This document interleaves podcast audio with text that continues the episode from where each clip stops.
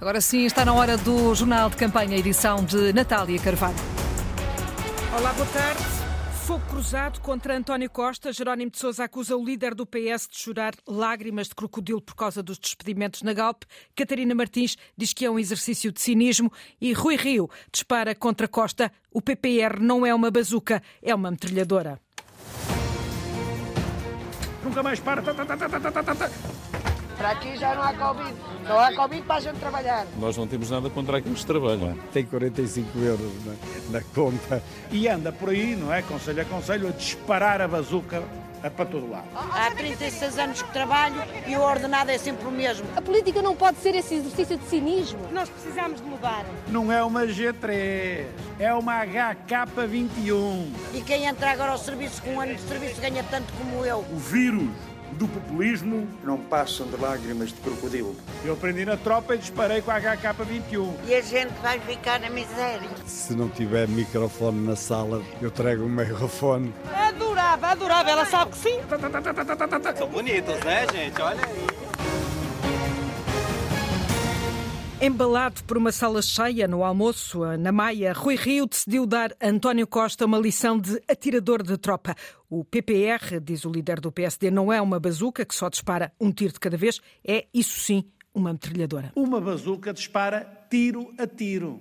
E o doutor António Costa não dispara tiro a tiro, é rajada. O doutor António Costa dispara de rajada.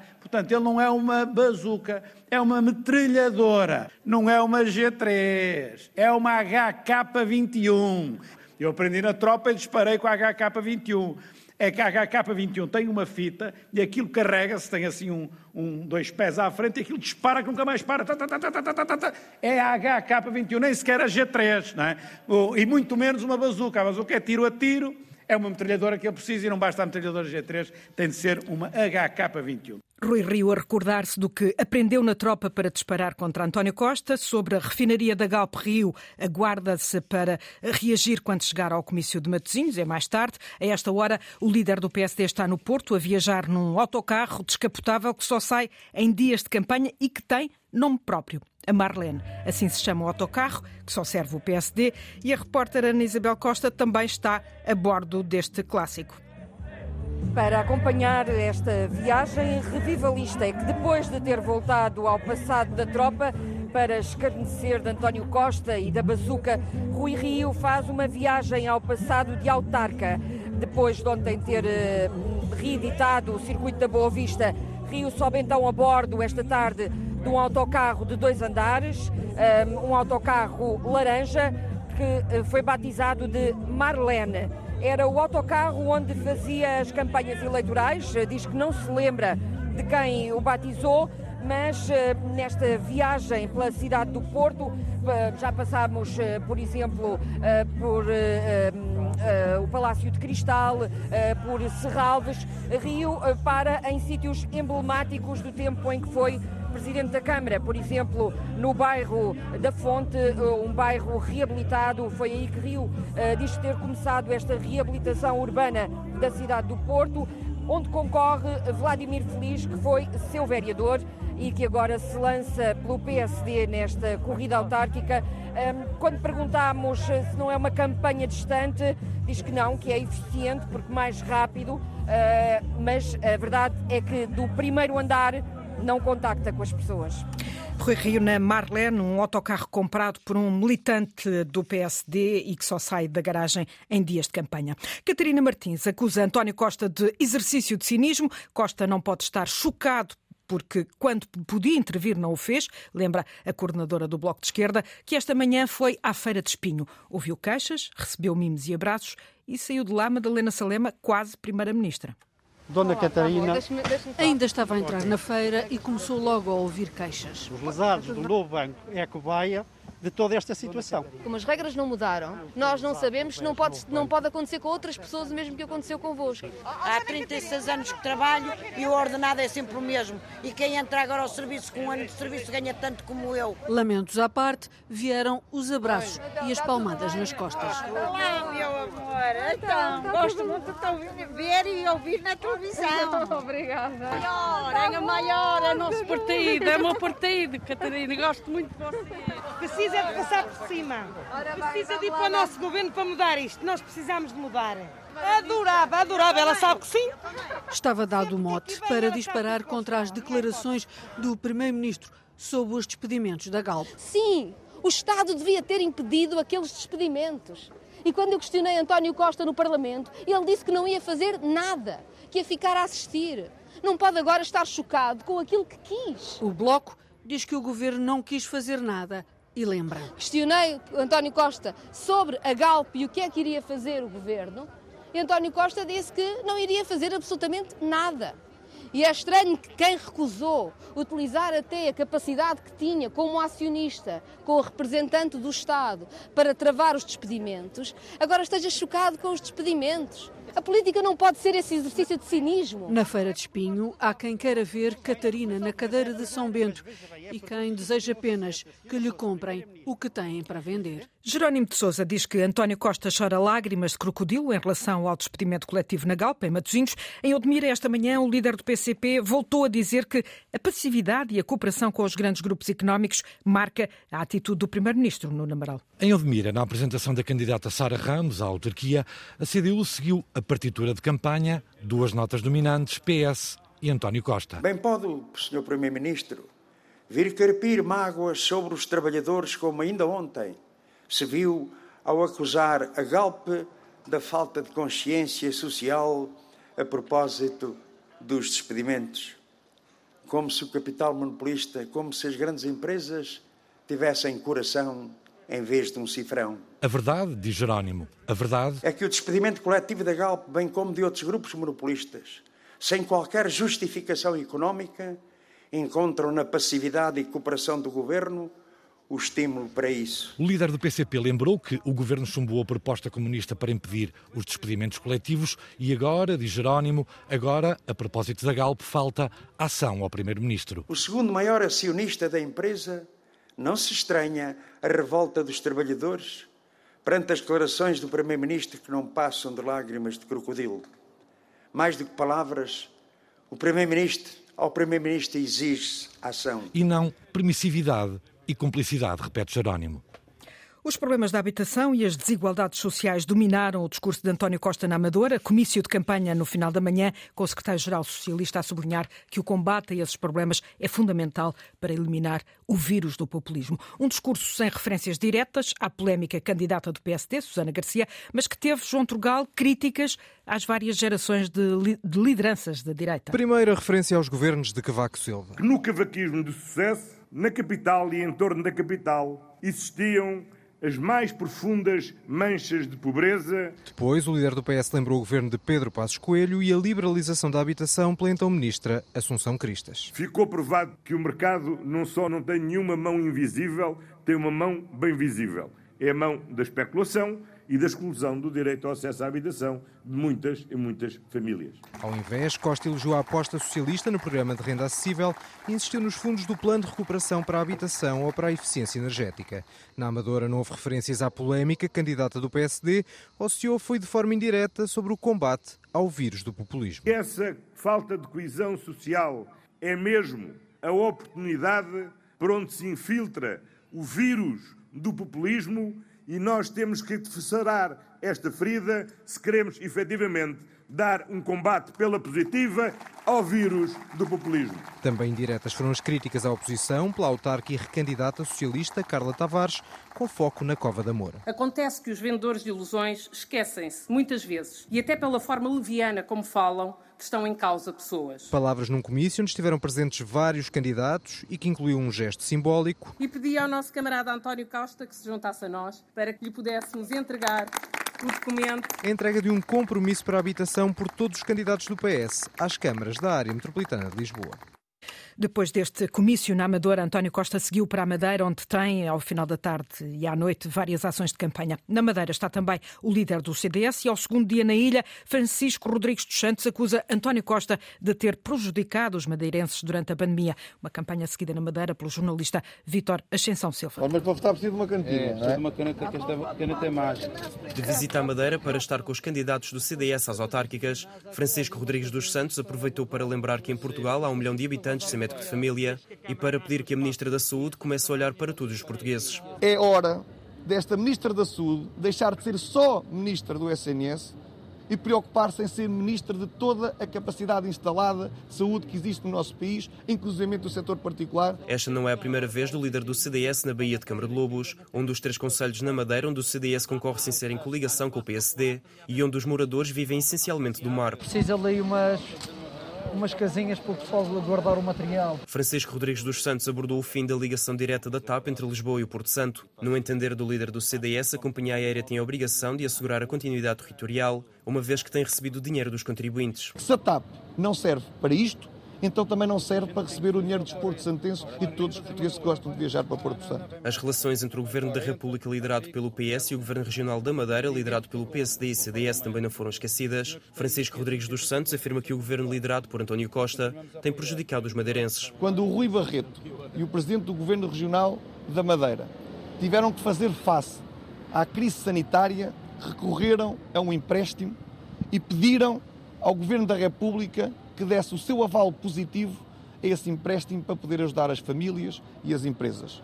A resposta que o Governo da República de António Costa deu foi negativa. O líder do CDS de visita à Câmara de Lobos, um dos três conselhos onde o CDS concorre sem coligação com o PSD. A líder do PAN dedica esta segunda-feira uh, ao distrito de Setúbal, passando por vários municípios, entre eles o Seixal. Acompanhou a ação uh, do candidato uh, numa, numa ação dedicada às alterações climáticas e, a dado momento, junto à Marginal, a campanha do PAN cruzou-se com um casamento, Sandy Gageiro. É bonita a Bahia, vamos... Vamos apanhar um bocadinho de ar, falar com as pessoas. Obrigado. António Sota Martins, candidato à Câmara do Seixal, vai desfiando à Inês Sousa Real os problemas como a falta de plano para a subida das águas, consequência das alterações climáticas. Nem sequer há nenhum plano feito sobre o que é que vai acontecer e o que é que se pode fazer para melhorar a situação? Não há nada. Bom dia, como estão? Posso deixar-vos aqui um saquinho de pano para se forem às compras? Okay. Podem levar, é de algodão biológico. Okay. São poucas as pessoas que circulam na Marginal do Seixal, junto à hora do almoço, num dia útil. Porque, de facto, isto é, é essencialmente um conselho dormitório. E a um dado momento... Só ajeita o cabelo, ajeita o cabelo. Não tenha medo. A campanha cruza-se com um casamento. A líder do PAN congratula o casal. Viemos penetrar aqui uma festa, entramos de penetras na festa de casamento. Viemos crachar. Gente, o casal merece uma salva de palmas. São bonitos, né, gente? Olha aí. Mas permitam-me as maiores felicidades. Eu fiz este ano 10 anos de casada e só vos posso desejar que tenham pelo menos o dobro ou o triplo daquilo que eu fiz. Está bem? Muitas felicidades aos dois. Depois de felicitar os noivos, Inês Souza Real volta ao tema das alterações climáticas e critica o atual executivo do Seixal. Ter o município tem de costas voltadas para estas preocupações ambientais. Nas eleições autárquicas de 2017, António Sota Martins foi eleito suplente à Assembleia Municipal do Seixal. Agora apresenta-se como candidato à presidência da Câmara. Gostava de transformar o Seixal na cidade dos 15 minutos, tempo que calcula como ideal para chegar aos serviços, ao emprego e à escola. No Barreiro, PS e CDU medem forças. O jornalista João Ramalhinho foi espreitar a campanha. O candidato do PS pediu apoio, o apoio do ministro Eduardo Cabrita e da líder parlamentar Ana Catarina Mendes. O antigo presidente da Câmara do Barreiro e candidato da CDU preferiu levar para a campanha um prato de cachupa. A cachupa era de borla, estava no ponto e por isso houve quem quisesse pagar. Não recebe? Não. Não se paga nada. Ah, então, onde é que eu posso contribuir? É o primeiro ou já é o segundo prato? É o segundo, mas não é para mim. Está ótima, ótima. No Largo do Mercado 1 de Maio, gastronomia, artesanato, música, desfile de trajes tradicionais, com a ajuda das comunidades e associações de imigrantes e com Carlos Humberto, o candidato da CDU, a sublinhar que o Barreiro é diversidade. A imigração é muito importante. O respeito pelas diferenças também é muito importante. Consideramos que é preciso ter um gabinete de apoio à imigração. Nós próprios tínhamos uma iniciativa que chamávamos o Festival Encontros, que entretanto desapareceu. É um exemplo daquilo que queremos fazer. Carlos Humberto está confiante na vitória resultado só no fim do jogo, mas estou muito esperançado. Esta gestão tem medo das pessoas, não dialoga, não conversa, não constrói as soluções com as pessoas. O Barreiro perdeu voz. Da cidade do Barreiro, viajamos agora até Santo André para ouvir o lema de outra candidatura, a do Partido Socialista. Vamos crescer no Barreiro. Mais de 500 pessoas no comício, vários discursos, com todo o destaque para o cabeça de lista do PS e Presidente da Câmara Municipal do Barreiro, Federico Rosa, que acredita na renovação de mandato. Eu não te consigo dizer que vai ser um segundo mandato totalmente diferente. O que é que seja melhor ainda? Habitação, qualificação urbana, gerar riqueza para poder distribuir e esse déficit de orgulho local que eu encontrei há quatro anos eu acho que está cada vez mais pequeno. Campanhas do PS, que luta pela continuidade na presidência, mas também da CDU, com Carlos Humberto, que tenta regressar depois de uma paragem por limitação de mandatos. Em Vinhais, há quatro anos, o PS venceu por uma diferença de 73 votos, eh, o candidato da coligação PSD-CDS, mas para lá dos partidos dominantes na autarquia, e que já os tivemos aqui neste jornal de campanha, o Conselho de Vinhais tem mais duas candidaturas na corrida à Câmara. O Chega, pela primeira vez, e a CDU, desde sempre. O Chega, candidato a um enfermeiro reformado, de 69 anos, e a CDU, candidato àquele que será, aos 85 anos, o mais velho cabeça de lista a uma autarquia do país, eh, Afonso de Sousa. Amândio Pereira não é um candidato qualquer. Fui candidato durante muitos anos, embora tivesse sido cabeça de lista pela primeira vez há, há 35 anos. Tinha 50 anos. Hoje tenho 85. 85. E o que é que lhe deu para se candidatar? A idade não conta para certos indivíduos que temos alguma ideologia e alguma coisa cá na cabeça, tem de se lutar até ao fim, não se reformam essas pessoas lutam até a última gota de sangue. Mas nem com o sangue todo, o reformado do Banco de Portugal se lembra da votação há 35 anos. Mas recuperamos até a votação, fomos a todas as triolas, etc. Mas desta vez não deverá ir. Amândio Pereira anda em Vinhais a distribuir o programa com alguns militantes comunistas e com uma canadiana. Eu só foi esta queda que daí que arranjei aqui um entorce. E o que é que espera na noite eleitoral? Para a CDU é recuperarmos pelo menos o eleito que já tivemos na Assembleia Municipal. No lado oposto da ideologia comunista está Nivardo Rodrigues. Aos 69 anos, o enfermeiro reformado, nascido e criado até aos 12 na aldeia de Sobreiró de Cima, montou o quartel-general na casa que o viu nascer. Os cartazes e uma bandeira do Chega preenchem a fachada. Vive em Vila Nova de Gaia e é candidato em Vinhais porque... Que o Conselho de Vinhais está sobre uma ditadura socialista. Do Chega não tem ajudas e as despesas são todas por sua conta. As pessoas andam comigo, eu tenho que pagar a gasolina, tenho que pagar os almoços, tenho que pagar os cartazes, tenho que pagar as bandeiras, tenho que pagar tudo. Temos no, no Chega Vinhais, tem 45 euros na, na conta. Nivardo Rodrigues tem alguns objetivos. Fazer uma estrada que liga a quatro, Chaves, Vinhais e Espanha. E ainda eleger dois elementos para a Assembleia Municipal onde se fará ouvir mais do que o líder do partido. Se não tiver microfone na sala, eu trago um megafone para os surdos ouvirem, porque atuarei pior que o André Ventura atua no Parlamento. Na Praça do Município, esta manhã, a grande reportagem de Rita Colasso esteve em Lisboa. Habitação é o principal desafio e problema a resolver eh, numa autarquia onde eh, concorrem uma dúzia de candidatos.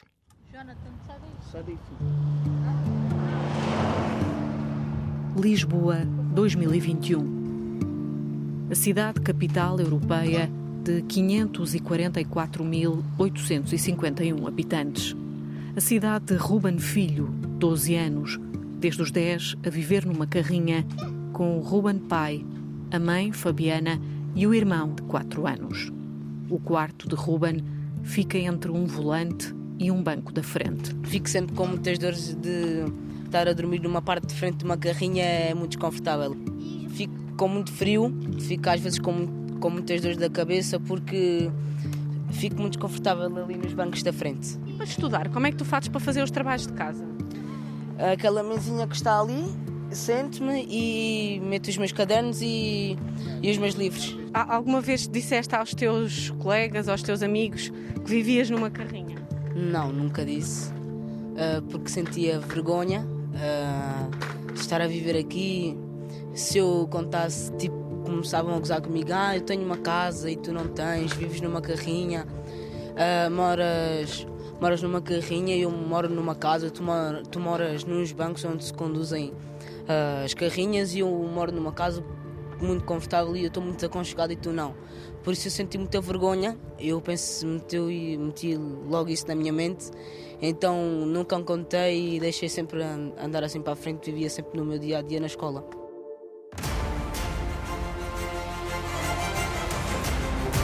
Autárquicas 2021. Espaço para análise. Hum, hoje, eh, o professor da Universidade de Aveiro, José Carlos Mota, é especialista em participação pública e cidadania. Olá, boa tarde. Hum, nestas eleições há novos partidos e movimentos a concorrerem, mas nem por isso mudou o modelo de campanha. O que é que aconteceu? Bem, sua opinião? Mais, boa tarde e obrigado pelo convite. Bem, estranhamente, nós estamos a viver a 13 terceira campanha eleitoral desde 76, que foi o ano em que tivemos as primeiras uh, eleições para Presidente de Câmara, e, e, estranhamente continuamos a fazer as campanhas eleitorais exatamente do mesmo modo, colando os, os cartazes, distribuindo material de propaganda nas caixas de correio, eventualmente com estas sessões de rua e sessões de esclarecimento. Eh, a única nota de novidade tem a ver com o modo digital, por causa da pandemia, houve, surgiram muitas uh, eventos, mas ainda assim estamos a falar de um, de um trabalho de, de, uh, que, que, não é de proximidade, que não explora esta dimensão de envolvimento. E isto é particularmente preocupante porque nós temos mais de 50% de pessoas o que é que, o que, é que, que seria, votam, é? em sua opinião, expectável? De que forma se poderia mudar esse eh, modelo clássico de campanha? Pois, em primeiro lugar, o facto de os programas eleitorais serem, deveriam ter sido apresentados, ou deveriam ser apresentados muito mais cedo. Nós estamos a, uma semana de, de, eleições e só nestas últimas duas semanas antes é que as candidaturas apresentam os programas. E, portanto, devia haver uma, uma antecipação deste, desta apresentação, mas e, sobretudo, um contacto e um envolvimento dos cidadãos na construção dos programas. Aquilo que se sente é que estes programas resultam muito de, daquilo que são as, as candidaturas e os seus núcleos duros, às vezes num número muito reduzido, e portanto eles não espelham esta ideia de compromisso de, com os cidadãos, sobretudo no momento crítico da mudança que quer a pandemia, quer a crise climática nos obrigaria a fazer. Professor, hum, hum, também a linguagem, ou melhor, o discurso político acaba por ser clássico, ou seja, é uma campanha autárquica, mas dominada pela agenda nacional. Exatamente, esse é um problema que é preocupante, porque há uma espécie de quase de absorção da agenda local e dos temas locais pela presença quer dos candidatos eh, nacionais e como as vossas reportagens mostram, e é natural que eles são, têm uma visibilidade, mas isto reflete também aquilo que é uma desvalorização do, do poder e da importância do poder local. É, obviamente que isto tem uma explicação, é o facto deste poder eh, local ser um poder com, no fundo, é quase o elo mais fraco do Estado, para terem uma ideia, só eh, em termos de despesa pública feita pelo nível local, estamos a falar de 5,6% eh, feito pelas autarquias, enquanto eh, a nível europeu estamos a falar de três vezes mais. E isto faz com que a importância destes apoios do Estado, de alguma forma, tenham esta visibilidade, mas isto também é um bocadinho uma tentação que temos de, de algum centralismo também do ponto de vista noticioso. E, portanto, era um alerta que eu deixava para nós darmos voz às campanhas locais e aos temas que preocupam os cidadãos e que uh, animam as candidaturas. José Carlos Mota, professor na Universidade de Aveiro. Autárquicas 2021 volta amanhã com a edição da manhã do Jornal de Campanha, depois das nove e meia da manhã. Ponto final neste Jornal de Campanha, edição de Natália Carvalho.